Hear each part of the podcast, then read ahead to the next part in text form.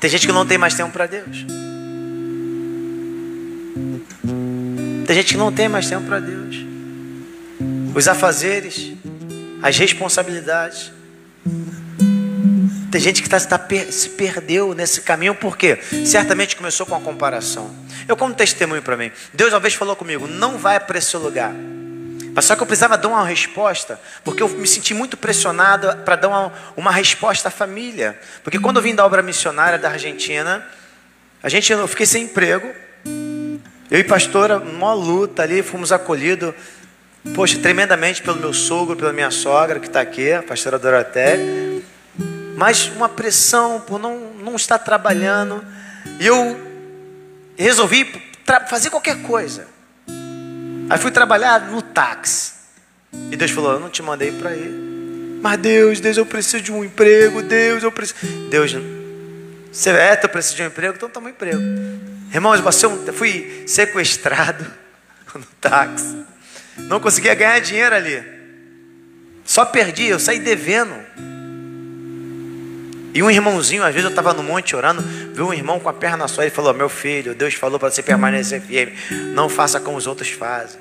E eu não aguentei a pressão, porque eu queria dar uma resposta à minha família. E fui de novo para o táxi, outro prejuízo. Aí fui para o Uber, outro prejuízo. Até que Deus falou assim: Tu vai morrer, hein? Eu falei: Não, não vou mais não.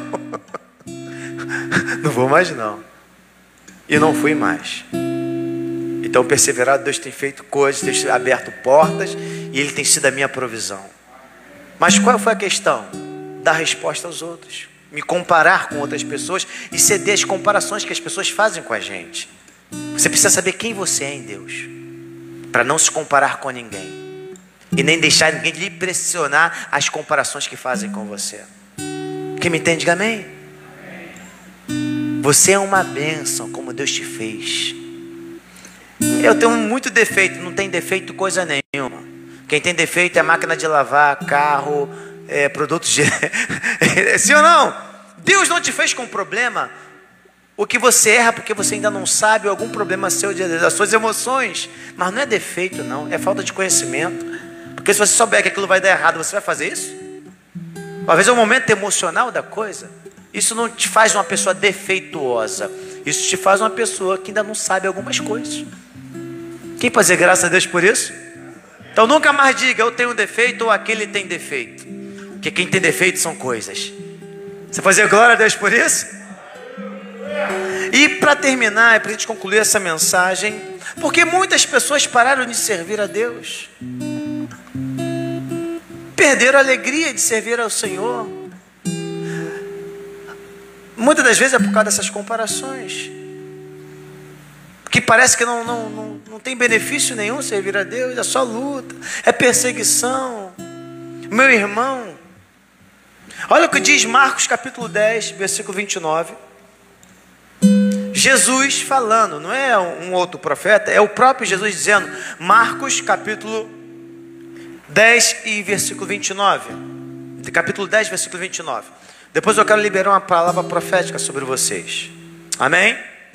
Diz assim: E Jesus respondendo disse: Em verdade vos digo que ninguém há que tenha deixado casa, ou irmãos, ou irmãs, ou pai, ou mãe, ou mulher, ou filhos, ou campos, por amor de mim, é do Evangelho, que não receba cem vezes tanto já neste tempo, já neste tempo, não é no céu não, quando morrer não, já neste tempo, em casas, em irmãos, em irmãs, em mães, em filhos, em campos com perseguições, e no século futuro a vida eterna. Deus está falando para algo presente. Só que tem gente que não acredita nisso.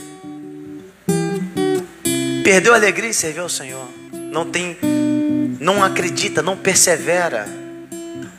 Uns já até servem a Deus, mas com motivação totalmente errada. Uns falam, eu sou servo de Deus. Eu prefiro dizer, eu sou filho que serve a Deus. Porque o servo trabalha pelo salário. Quem me entende? O filho trabalha porque é dele, o que é do pai é filho, que é do filho é do pai. A motivação é diferente. Quem me entende, diga amém. Tudo que é do pai é teu. Então a diferença de servo e filho é, é muito grande. Amém, amados? Por que parou de servir a Deus? Ou talvez você nunca se propôs a servir a Deus.